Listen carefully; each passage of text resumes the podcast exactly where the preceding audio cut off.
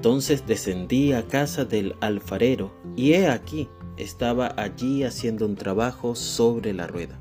Jeremías 18:3 Bendito eres tú, Señor, Dios nuestro, Rey del universo, que eres el gran alfarero.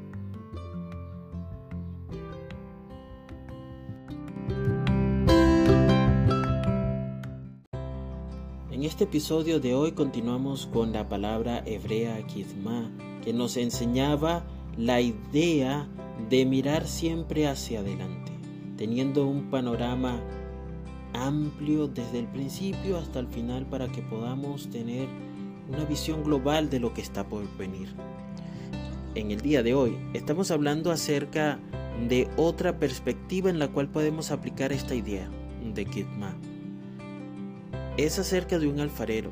Es una de las metáforas que nos lleva a muchas enseñanzas y aplicaciones personales en el contexto de la profecía de Jeremías, sirve como un recordatorio de la soberanía de Hashem sobre su creación y de su capacidad de cambiar y moldear las circunstancias humanas, incluso en tiempos de crisis y dificultades. El uso de kitma, la palabra que comentamos ayer, en este versículo se enfoca en la acción física de avanzar hacia el alfarero. La referencia de este término en este contexto resalta la idea de que Jeremías se movió físicamente hacia adelante donde se realizaba la acción y estuvo en cercanía del alfarero para recibir todas las instrucciones que necesitaba.